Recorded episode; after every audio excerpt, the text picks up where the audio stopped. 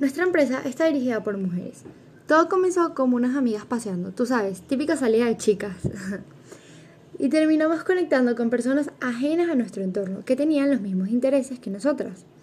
nos comentaron de un proyecto que estaban realizando y los ayudamos.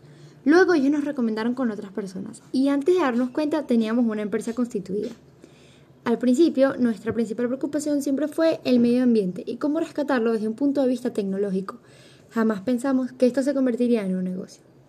Recuerdo que la primera empresa a la que fuimos, ellos para rellenar cada pote de jabón líquido, cloro o desinfectante lo hacían mediante escuchadores de sopa y embudos plásticos, lo cual sí era efectivo para ellos, pero era un proceso que tomaba muchísimo tiempo.